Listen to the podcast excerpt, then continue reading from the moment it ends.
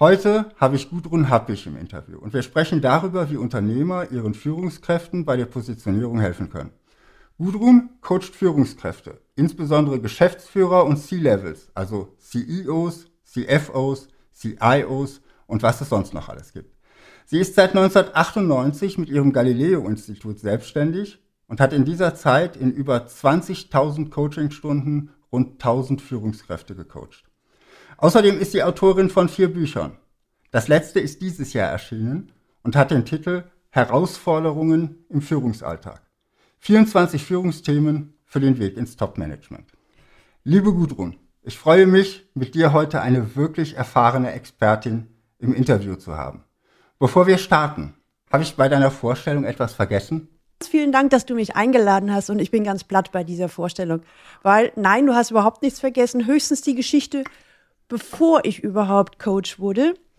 Äh, ich bin von, vom Background her Naturwissenschaftlerin und war selber jahrelang Führungskraft und unter anderem Mitglied der Geschäftsleitung äh, für ungefähr 1000 Leute im Raum Dach. Und aus diesen Erfahrungen heraus habe ich dann den Weg eingeschlagen, den du eben so wunderbar schön beschrieben hast.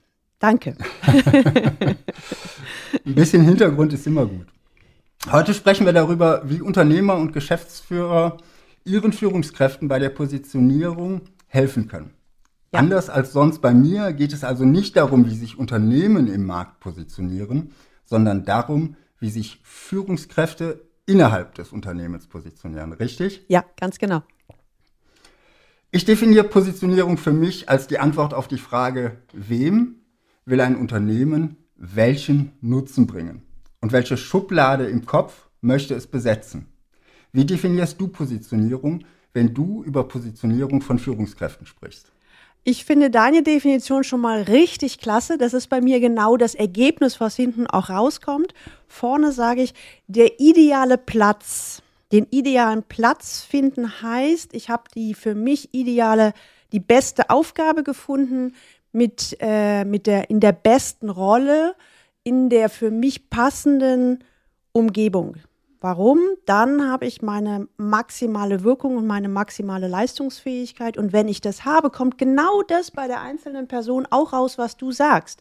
Weil dann kann ich die Frage beantworten, wem kann ich was, also wem, welchem Chef oder welchem Kunden oder welchem Kollegen kann ich was anbieten, Kraft meiner Fähigkeiten und Stärken und hat, was hat mein Gegenüber davon? Und das finde ich gerade, das fand ich gerade total spannend, als du so deine Definition formuliert hast. Bei Unternehmen geht es ja, ist es ein bisschen breiter, würde ich mal sagen. Bei der einzelnen Führungskraft geht es darum, was ist mein spezieller, ähm, meine spezielle Wirkung, aber es geht in die gleiche Richtung. Mhm.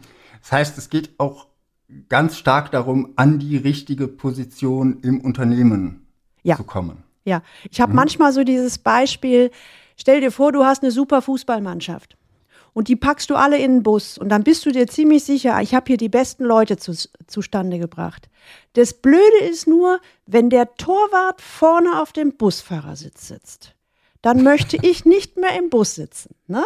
sondern es geht darum, nicht nur die besten Leute zu haben, sondern auch an der für sie und das Unternehmen besten Position. Mhm. Das heißt, der, ich sag mal, Image-Teil der Positionierung, den wir im Marketing haben, der ist für Führungskräfte nicht ganz so relevant. Oder geht es auch darum zu sagen, so, wie werden diese Führungskräfte im Unternehmen gesehen, vielleicht auch in ihrer Entwicklung? Das ist eine total spannende Frage. Also wenn ich mich um äh, mit, mit Leuten zu Themen, Thema Karriere oder Karriereentwicklung beschäftige, ist häufig noch so diese alte Denke, ich bin dann richtig gut, wenn ich Karriere mache und das ist möglichst weit oben. So dieses höher, mhm. schneller, weiterdenken. Und dann denken die meisten immer an Positionen. Und ich halte das für sehr gefährlich. Du kennst selber auch das Peterchen-Prinzip. Jeder ist, wird so weit befördert bis zur maximalen Unfähigkeit. Für mich geht es darum, um die, ähm, um die Rolle. Und Rolle heißt da, wo bin ich, wo bin ich am wirksamsten? Und das ist manchmal gar nicht in der Führungsposition, sondern das ist vielleicht im Projektmanagement oder als Leuchtturm. Und da kann ich als Unternehmer dem der Führungskraft oder dem Mitarbeiter natürlich auch total helfen. Zum Beispiel, indem ich äh, sage, bei uns hat nicht nur die höchste Führungskraft das beste Image oder der Vertriebler, sondern wenn der den, die, den für ihn besten Platz gefunden hat, und das kann auch eben eine, eine flache Karriere sein, also wo der Leuchtturmexperte die gleiche Wertigkeit bekommt wie ein Projektmanager und es ändern sich ja sowieso gerade die ganzen Organisationsstrukturen in Unternehmen. Also im Sinne von, dass ein Mitarbeiter keine Führungskarriere macht, sondern vielleicht eher eine Fachkarriere. Wenn es passt. Macht. Ich kenne genau. ich kenn tatsächlich Leute so im, im Softwareumfeld, die sagen, ich will gar nicht Projektleiter werden. Ja. Ich habe ganz großen Spaß daran zu entwickeln und darin immer besser zu werden und anderen zu helfen, darin genau. besser zu werden. Und als Unternehmer kann ich das enorm fördern, wenn ich, wenn ich auch äh, sage, ja, wenn du Experte bist, hast du für uns, fürs Unternehmen den gleichen Wert, als wärst du jetzt in einer äh, Top-Position oder höchsten Position. Also das ist so mein Beitrag als Geschäftsführer oder Inhaber. Das heißt, der, der Unternehmer unterstützt seine Mitarbeiter darin, nicht in vorgefertigtes Rollendenken zu verfallen und äh, Roll, sich in Rollen reinzuquetschen, wo sie gar nicht reinpassen. Genau. Oder er unterstützt ihn auch dabei, überhaupt mal rauszufinden, was seins ist. Also ich erlebe zwei unterschiedliche Sachen. Einmal habe ich bei vielen Führungskräften, die sich um ihre Mitarbeiter kümmern, erlebe ich, dass die die Haltung haben, ich muss wissen, was für den Mitarbeiter das, das Beste ist. Dann sage ich dann, mhm. das kannst du gar nicht weil äh, du, kannst ja nicht in den Kopf des Mitarbeiters reingucken, also dass er sich da nicht von freiwillig überfordert. Aber was du machen kannst, biete einem Raum oder biete deinem Mitarbeiter an, dass er sich ausprobiert. Dass er, äh, ich nenne das so ein bisschen, vielleicht Praktikum macht in verschiedenen ähm, Rollen, oder Aufgaben, um sich auszuprobieren. Macht ihm das Spaß? Kommt er da gut an? Ähm, kriegt er vielleicht bestimmte Problemlösungen leichter äh, vom Eis. Und ausprobieren heißt für mich auch, wenn der Mitarbeiter das macht und es funktioniert nicht, dass er sanktionsfrei wieder zurück kann. Ich glaube, so kann ich extrem unterstützen, dass beide was davon haben. Also, dass der Mitarbeiter äh, den für ihn besten Platz findet, aber dass der Unternehmer auch den besten Mitarbeiter an der richtigen Position findet. Mhm. Das heißt, der Unternehmer unterstützt den Mitarbeiter oder auch die Führungskraft dabei, ähm, für sich selbst seine eigenen Stärken nochmal zu definieren und zu erkennen. Ja. Und ja. unterstützt ihn damit auch dabei, anders zu sein vielleicht als andere Mitarbeiter. Absolut. Absolut. Das heißt, wir haben nicht dieses uniforme, alle sind gleich und drängeln sich mit Ellbogen auf den gleichen Karriereweg, sondern jeder findet seinen, seinen Platz, seine Nische im Unternehmen, im, im, im Ansatz der Positionierung und äh, bringt so den, den größten Nutzen für sich, aber auch fürs Unternehmen. Genau. Und ich habe manchmal höre ich von, von gerade von Konzernen, was ich ein bisschen schade finde, da heißt es dann, naja, aber ich kann doch nicht so viel Aufwand in den Mitarbeiter reinstecken. Also das muss schon, so viel Individualismus können wir hier gar nicht machen. Und was passiert, wenn der das Unternehmen verlässt? Und ich persönlich finde das ein bisschen kurzfristig gedacht, weil ich sage mal, dieses einen Mitarbeiter als Unternehmer oder Führungskraft unterstützen, den für ihn besten Platz zu finden, kommt äh, beim Mitarbeiter wird das extrem wertgeschätzt. So nach dem Motto, der sieht mich, der unterstützt mich. Das ist Nummer eins. Nummer zwei, mal ganz ehrlich, wenn ich den für mich idealen Platz gefunden habe zu dem Zeitpunkt, warum sollte ich wechseln? Mhm. Ne? Also das also erhöht also ich, ich sogar die Mitarbeiterbindung. Ich verringe die Wahrscheinlichkeit, dass er wechselt. Ja. Und die andere Frage, wenn ich nicht in, in, nicht in den Mitarbeiter investiere und er bleibt, dann habe ich einen schlechten Mitarbeiter unter genau, Umständen. Genau. Und, und ich habe auch einmal das, das, die, den Hinweis gehört, naja, so viel Individualität und es geht hier ja, im Job geht es hier ja nicht um Selbstverwirklichung, die Leute sollen hier ja auch arbeiten. So, kann ich verstehen. Wenn man jetzt sich die Zahlen anguckt, wenn der Mitarbeiter an dem für ihn idealen Platz ist, ver ist die, äh, steigert sich die Leistungsfähigkeit und Produktivität um bis zum Fünffachen. Mhm. Bis zum Fünffachen. Wenn man sich das mal auf der Zunge zergehen lässt, ne, ist das, haben wir das Spiel, der Mitarbeiter macht das, was ihr am meisten Spaß macht. Mhm.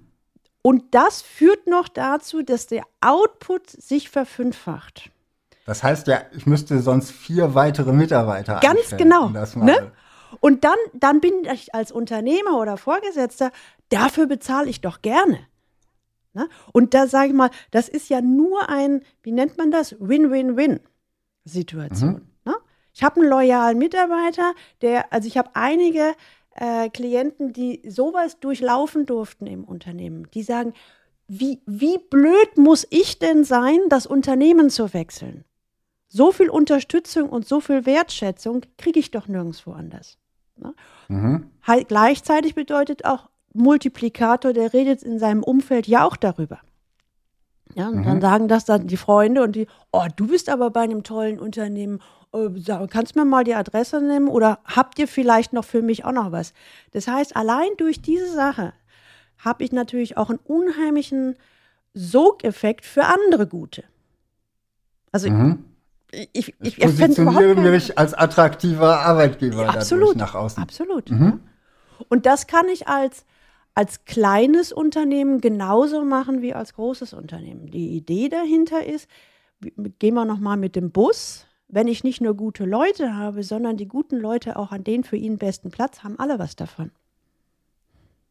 Mhm. Hast du, hast du eine Idee, ob das in kleinen oder in großen Unternehmen oder in Mittel, ob es eine, eine Größe gibt, wo das am besten funktioniert? Ähm, ich selber würde sagen, es funktioniert in allen Unternehmensgrößen. Mhm. Das, was ich äh, also im, im Konzern genauso in einem 20 Mitarbeiterladen. Ich, ich sage dir mal ein eigenes äh, Beispiel, was ich selber gerade habe. Ich bin ja eher auch ein kleines Unternehmen. Und ich bin jetzt gerade dabei, äh, in meiner Gedankenwelt habe ich gedacht, ich suche eine Person für eine bestimmte Dienstleistung. Jetzt habe ich einen Auswahlprozess gemacht und ich bin, letztendlich hat sich fokussiert auf zwei, die ich richtig gut mhm. finde. So, und dann habe ich gedacht, die jetzt, sich ergänzen. Ja, ich habe erst gedacht, ich habe ja nur einen gesucht, also muss ich mich für einen entscheiden. Und mittlerweile bin ich in meinem Gedankenprozess. Die ergänzen sich so super ne, dann nehme ich doch lieber zwei ne, mhm. und bastel für die eine, eine Position, wo die beide ihre Stärken einbauen können. Und sie müssen nicht die Schwächen kompensieren, weil dafür gibt es den anderen. Mhm. Na? Spannend. Und also tatsächlich, tatsächlich große Parallelen auch dazu, äh, wie man Marken, Unternehmen und gerade wenn ich mit, mit Solopreneuren oder kleineren Unternehmen arbeite, dann gucke ich mir ja auch die Person an, die dieses Unternehmen prägt, weil ich kann als, als mittelständisches Unternehmen nicht eine Außenpositionierung aufbauen, die nicht zum Inhaber passt. Das wird auf Dauer nicht funktionieren, ja. weil der müsste sich ja sein Leben lang verstellen und dann macht ihm sein eigenes Unternehmen keinen Spaß mehr. Darf ich dir was ergänzen? Ich bin gerade dabei, mein äh, das nächste Buch vorzubereiten, was im nächsten Juni rauskommt. Und es geht viel um Einstieg ins C-Level. Habe ich ganz viel recherchiert. Und das, was ich sagen wollte, ist, es ist ja immer so die Idee bei kleinen Unternehmen, dass der Inhaber sehr stark die Kultur prägt. So, und in dieser Recherche kam raus, selbst bei DAX-Vorständen, also sehr großen Unternehmen, der Vorstandsvorsitzende prägt die Unternehmenskultur bis 30 Prozent. Die eine, mit seiner Persönlichkeit. Mit seiner Persönlichkeit. Wo ich dann einfach nochmal gedacht habe, Unternehmenskultur ist, glaube ich, ist, sind wir uns beide einig, ist, ist, ist die DNA eines Unternehmens. Aber wie wird sie geprägt? Und das ist bei einem kleinen und bei einem großen Unternehmen ist es ganz stark von, den, von der Person oder den Leuten an der Spitze. Es gibt ja, gibt ja ein paar prominente Beispiele wie Steve Jobs und Apple, der, mhm, äh, mhm. der das Unternehmen extrem äh, geprägt hat. Beim, beim DAX-Vorstand nimmt man das von außen gar nicht so wahr, glaube ich. Genau, und deswegen hat mich das selber da überrascht, eben das, das gelesen zu haben. Ne? Also, weil ich finde, hm. Von so einem, keine Ahnung, äh, 50, 100.000, 200.000 Mitarbeiter großen Unternehmen dann auch noch zu sagen, an die Spitze macht 30 Prozent der Unternehmenskultur aus, finde ich enorm. Und zwar natürlich nicht von dem, was oben gesagt wird. Ich glaube, da sind wir uns auch einig, sondern das, was man an Verhalten sieht und was man tatsächlich wahrnimmt. Das äh, sehe ich oft, wenn ich mit, äh, mit Unternehmern über Positionierung spreche, die irgendwo die Außendarstellung der Marke wird irgendwo festgelegt, mhm. aber der Unternehmer selbst lebt seinen Mitarbeitern nicht vor und wundert sich dann, äh, dass es nicht umgesetzt wird. Das habe ich auch schon mal erlebt. Ja, ich habe äh. ein Beispiel, ein, ein ganz wunderbarer Mann, Ingenieurbüro, 200 Mitarbeiter groß, was ich für ein Ingenieurbüro schon ziemlich gut finde. Also mhm. ziemlich groß finde. Und der hat gesagt, äh, Mensch, hab ich und jetzt mache ich schon die, der, die Kultur der offenen Bürotür und die sollen mir alles sagen und Transparenz und Offenheit und oh, die kommen gar nicht. Dann gucke ich ihn so an, also ich habe schon ein bisschen mit ihm gearbeitet und habe gesagt, sagen Sie mal, Herr XY, eigentlich haben Sie, sind Sie doch so klar mit Ihren Ideen darüber, wenn Sie ehrlich sind, möchten Sie darüber doch gar nicht mehr diskutieren, oder? Nö, sagt er. Aber das muss man ja heute machen. ich muss ja die Bürotür aufhaben. Und dann habe ich gesagt, aber wissen Sie, seien Sie mir nicht böse, seien Sie doch lieber stimmig zu dem, was zu Ihnen passt. Denn im Moment senden Sie zwei Botschaften aus. Das heißt, ähm, die, die ein bisschen schüchtern sind, die wissen nicht, was meint er jetzt eigentlich und sagen nichts. Und die, die sich, äh, die eine eigene Meinung haben, die sich mit ihnen kabbeln wollen, die sagen jetzt auch nichts mehr. Und wenn sie aber dazu stehen, dass sie eigentlich, sie sind, eigentlich sie, haben sie eher das hierarchische Modell. Also sie sind der Chef, mhm. sie geben vor und sie wünschen sich Leute, die, die sich auch gerne führen lassen. Dann haben sie doch eine stimmige Ausstrahlung. Und dann wird es früher oder später so sein, dass die Leute, die das blöde finden, die werden kündigen. Aber die, die mhm. das gut finden, die werden richtig engagiert bleiben und werden andere Leute anziehen. Und dann hat er erst gesagt, na ja, aber das ist ja nicht modern, man, man darf ja heute nicht mehr hierarchisch denken und handeln. Aber ich gesagt, naja, aber es ist ja Ihr Unternehmen. Ne? Also ich sag mal, wenn es Ihr und, Unternehmen und irgendwas ist. Was hat er richtig gemacht, wenn er 200 Mitarbeiter hat? genau. Ne? Dann habe ich gesagt, von mir kriegen Sie jetzt die Absolution, Sie dürfen es tun. Und es hat sich schlagartig in seinem Unternehmen der ganze Umgangston geändert, weil er einfach stimmiger war in seiner, in seiner Ausstrahlung, in seiner Rolle und in seinem Verhalten. Und mhm. natürlich. Kann denn auch kann denn auch ein so hierarchisch denkender Unternehmer seinen Mitarbeitern helfen, sich im Unternehmen zu positionieren? Oder ist das ein Widerspruch in sich?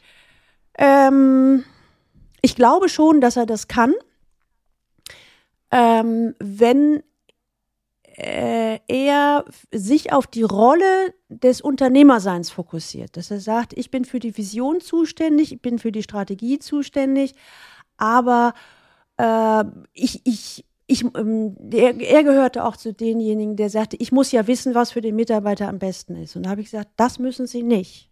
Ne? Mhm. Sondern da gehen Sie bitte mit den, sagen Sie Ihren Mitarbeitern sehr klar, Sie sollen sagen, was sie wollen und er gibt ihnen den Raum da, dafür.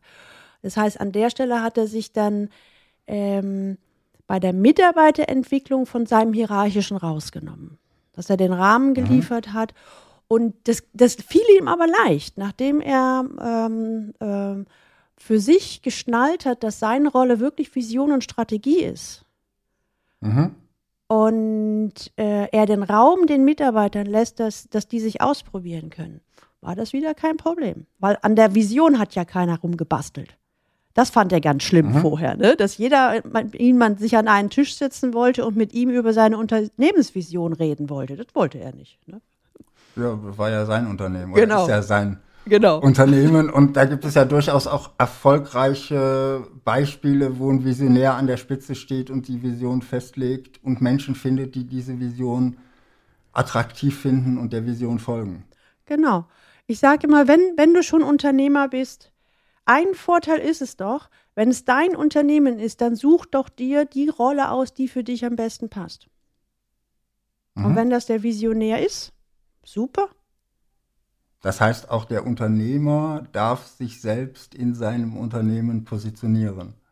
Ja, also genau bei dem war es zum Beispiel so, dass er so diese Klasse, er war leidenschaftlicher Vertriebler und sagte dann, naja, ich bin am liebsten bei meinen Kunden, aber ich muss ja auch immer im Büro sein. Geschäftsführerrolle und Meetings und so weiter. Mit der, mit der Mine, mit der mhm. mir gegenüber saß, habe ich gesagt, erstens sagte ich, Sie machen gerade zwei hauptberufliche Jobs parallel. Wie soll das gehen? Außer, dass jetzt irgendwie man ihre, ihre Familie oder Ehe auseinanderknallt. Und dann sagte ich, wenn Sie schon Inhaber und Unternehmer sind und Sie, Ihnen macht Vertrieb am meisten Spaß, dann suchen Sie sich doch jemanden, der die Geschäfte übernimmt ne, der das Operative, den, den offiziellen Geschäftsführer macht. Und dann guckt er mich auch an und sagte, wie geht denn das? Ich sagte, ja, natürlich, ist ja Ihr Unternehmen. Ne? Das Entscheidende ist nur, äh, er muss nicht alles selber machen, es geht nur darum, dafür Lösungen zu finden. Und so hat er sich eben in seinem Unternehmen als Hauptvertriebler äh, positioniert und hat die Rolle, die er doof fand, an jemanden abgegeben, der die gerne übernommen hat und der auch gut war im, im Strukturieren und im Projektmanagement und, und, und. Mhm.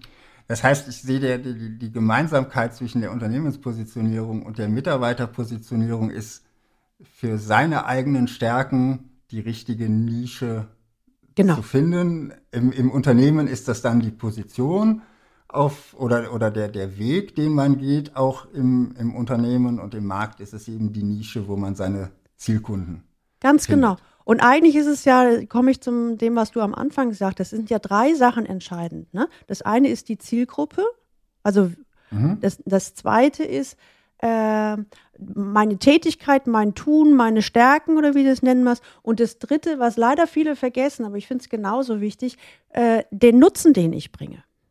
Ne? Mhm. Und bei, bei äh, Mitarbeitern äh, sage ich auch häufig, ähm, wessen Problem kannst du am besten lösen? Und das, das ist eine andere Übersetzung, welchen Nutzen liefere ich. Ja, ja. Das, also das heißt, ich bin, ich bin zum Beispiel jemand, äh, wenn ich mich mit so ganz vielen Details auseinandersetzen muss, das langweilt mich äh, sehr schnell. Ich wäre als Buchhalter wahrscheinlich sehr nutzlos. genau, und wenn du das weißt und das nicht als Schwäche siehst, sondern einfach sagst, boah, da bin ich genervt, das strengt mich an, ähm, dann weiß ich, das ist nicht mein Bereich. Und wenn du dann eher guckst, ich habe auch manchmal so diese Leitfrage, was könntest du den ganzen Tag tun, auch wenn du kein Geld dafür bekommen würdest? Da kommen mhm. ganz andere Fragen an, ganz andere Antworten. Ne? Mhm. Ähm, und dann sage ich, naja, und wem, wem, äh, oder wenn ich dann noch sage, was macht dir denn Spaß, dann kommt meistens erst die Rückfrage, ähm, Sie meinen, was ich kann. Ich sagte, nee, ich meine, was ihnen Spaß macht. Denn in der Regel ist das, was uns Spaß macht, das können wir auch. Und meine Erfahrung ist, dass wir in der Regel viel, viel, viel mehr können, weil wir uns da durchgequält haben, als was uns Spaß macht. Und wenn ich halt sage, es fokussiere, was macht mir am meisten Spaß und was würde ich auch tun, ohne dafür Geld zu kriegen, da sind wir schon auf einer ganz neuen Spur. Und bei den Dingen, die einem Spaß machen, kommt man ja auch auf ein ganz anderes Level absolut. bei denen, absolut. die man kann, weil man sich durchgequält ja. hat. Ich habe ein Beispiel, es war auch, glaube ich, ein 300-Mann-Unternehmen, äh, kam ein, ein, ein, ein langjähriger Mitarbeiter, der sagte, Frau Happig, ich will Führungskraft werden. Ich, mhm. Warum denn? Dann sagt er, naja, alle in meinem privaten Umfeld sind jetzt auch Führungskraft. Außerdem finde ich, ich bin dran. Außerdem ist ein super Titel auf der Visitenkarte. Und das waren seine Gründe, warum er Führungskraft werden wollte. Da habe ich ein bisschen so meine Zweifel gehabt, aber habe gedacht, na, wir müssen erstmal loslegen. Und dann kam er irgendwann an war stinke sauer und sagte, boah, die ganzen Mitarbeiter, die kommen alle zu mir und haben Probleme und stellen Fragen und die wollen die ganze Zeit reden mit mir, die sollen mich doch in Ruhe lassen. Dann sagte ich, okay, tut mir leid, Ihnen sagen zu müssen, wenn Sie Führungskraft sind, ist zu 80 bis 90 Prozent am Tag reden. Da ist ihm die Kinnlade aus dem Gesicht gefallen und sagte, ja, Sonne scheiße. Ja, da habe ich ja gar keine Lust drauf. Und dann sagte ich, genau in dem Moment, sagte ich dann, okay, wenn Sie könnten, wie Sie wollten, was würden Sie denn dann tun? Sagt er, ja, wir haben ja noch ein Projekt in der Firma, das ruht schon zwei Jahre, da kümmert sich keiner drum, das würde ich gerne, da würde ich mir drei Spezialisten nehmen, das würde ich gerne zur Marktreife bringen. Mhm. So, im Endergebnis war es dann, also ich verkürze es jetzt ein bisschen, das Unternehmen hatte vorher das Problem, dass die für das Projekt keinen mehr gefunden haben. Und, und er hat für sich, nachdem diese Erfahrung er erlebt hat, dass ein toller Titel auf der Visitenkarte ihn nur nervt, um es mal so zu sagen, hat er eigentlich genau die Aufgabe gefunden, die ihm am meisten Spaß gemacht hat. Dem, das Unternehmen hatte den maximalen Nutzen, weil die das Projekt jetzt endlich auf die Reihe gekriegt haben. Es gab nur eine Bedingung, dass er gesagt hat, ich möchte, dass diese Position das gleiche Image hat wie vorher die Führungskraft. Mhm. Habe ich mit dem Inhaber gesprochen, habe gesagt, kriegen Sie das hin? Sagt er, gar kein Problem. Weil wenn wir jetzt das Projekt gelöst kriegen und da die Marktreife haben und das vermarkten können, machen wir doch alles. Und das ist so ein schönes Beispiel, wie, wie, wie, wie jemand erstmal denkt, an Position denkt, höher, schneller, weiter oder Beförderung und dann aber durch die Erfahrung merkt, eigentlich wäre für mich eine andere Positionierung besser und es geht sowohl der, für den Mitarbeiter ist von Vorteil als auch das Unternehmen. Mhm. Es ist was, was ich auch im Markt immer ganz interessant finde, wenn wir über, äh, über Unternehmen sprechen. Ganz, ganz viele gucken nach rechts und links und Benchmarking und ja. wie machen die anderen das und ich ja. muss im Wettbewerb stehen. Die Unternehmen erreichen damit, dass sie maximal vergleichbar werden. Und wenn ich maximal vergleichbar bin, dann gibt es nur noch ein Kriterium, nämlich Preis. den Preis. Ja. ja, dann geht also, das ist eine Abwärtsspirale, das macht überhaupt, macht den Unternehmen keinen Spaß. Jetzt könnte man ja sagen, die Kunden profitieren davon, weil sie günstigere Produkte kriegen. Kriegen sie aber, sie kriegen günstigere Produkte, die ihre Bedürfnisse nicht optimal erfüllen. Genau. Die wären ja vielleicht gerne bereit, mehr zu zahlen, wenn sich jemand ein bisschen mehr auf ihre Bedürfnisse spezialisieren würde und es Alternativen gäbe, die sich wirklich voneinander unterscheiden. Genau, und wenn es nur eine Nuance ist, die sich unterscheidet. Mhm. Ne?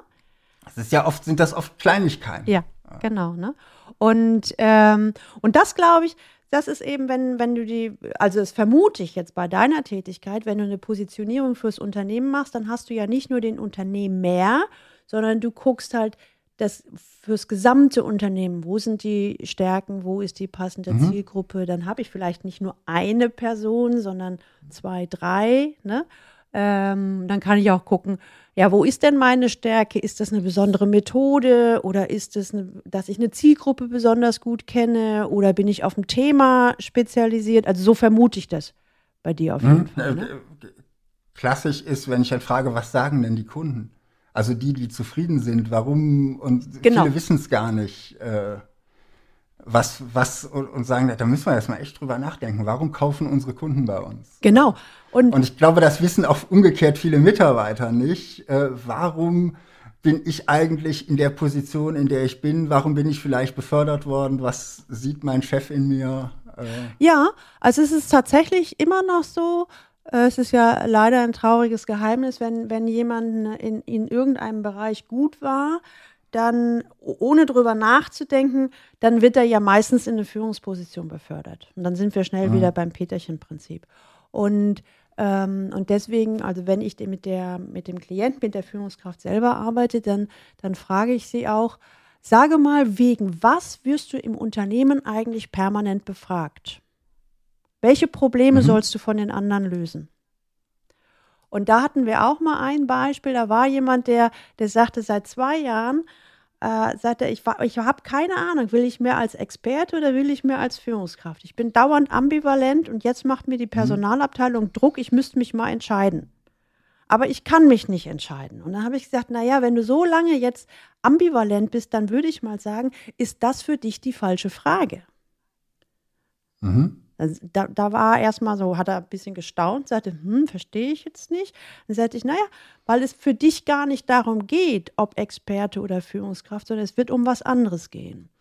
Und dann fragte ich ihn so, oder haben wir zusammen so entwickelt, was er am meisten Spaß machen würde äh, oder ihm am meisten Spaß machen würde. Und da sagte er, boah, am liebsten ist so so total komplexe Probleme, wo keiner mehr durchsteigt, Thema vollkommen egal, wenn ich da dazu gerufen werde und dann da irgendwie sortiere und strukturiere und da, da eine Lösung finde. Das würde mir ja am meisten Spaß machen.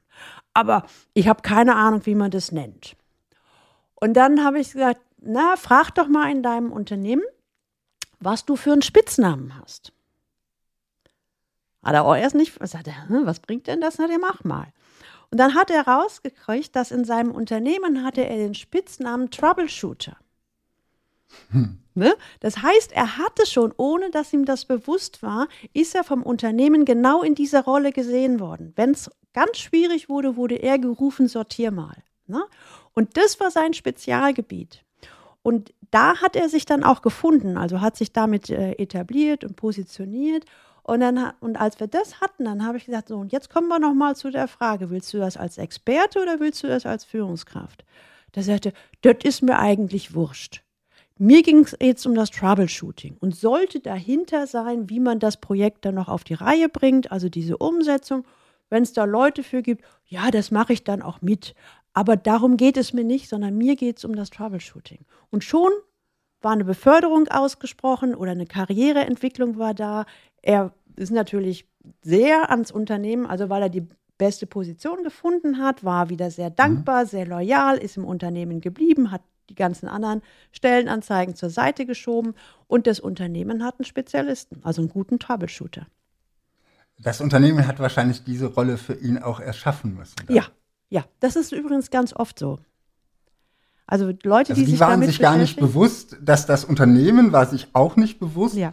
dass es im, im, im, im Marketing-Sprech jetzt ein Bedürfnis nach einem Troubleshooter genau. hatte. Genau, weil die den Bedarf. ja immer nur benutzt haben. Ne, wenn mhm. irgendeiner ein Problem hat, ah, geh mal zu dem. Oh, geh mal zu dem. Ne? Das hat man so gemacht, ohne dem jetzt erstmal Raum und Bedeutung zu geben. Ne? Und erst mhm. als wir es dann benannt haben, dann wurde es dann tatsächlich auch eine Stelle und eine Position und kriegte auch Budget und äh, kriegte auch ein Plätzchen im Organigramm. Mhm, das heißt, der, der impliziten Positionierung ist dann die explizite ganz genau, Positionierung im ganz Unternehmen genau. gefolgt. Ja, genau. Mhm. Schönes Beispiel, ja. Hast du für Unternehmer, die ihren Mitarbeitern helfen wollen, sich im Unternehmen zu positionieren, hast du da konkrete Tipps, was sie tun können? Das war der erste Teil des sehr spannenden Gesprächs mit Gudrun Happig. Den zweiten Teil mit den konkreten Tipps und vielen weiteren interessanten Themen findest du auf Gudruns Podcast unter der Adresse www.leistungsträger-blog.de slash podcast. Leistungsträger mit AE. Bei Gudrun ist es die Folge 86. Oder du klickst einfach auf den Link in den Show Notes. Wir sprechen im zweiten Teil unter anderem über organisches Wachstum, Vertrauen und darüber, was wir von Wolfsrudeln über Führung lernen können. Bis bald und viel Erfolg in deinem Marketing.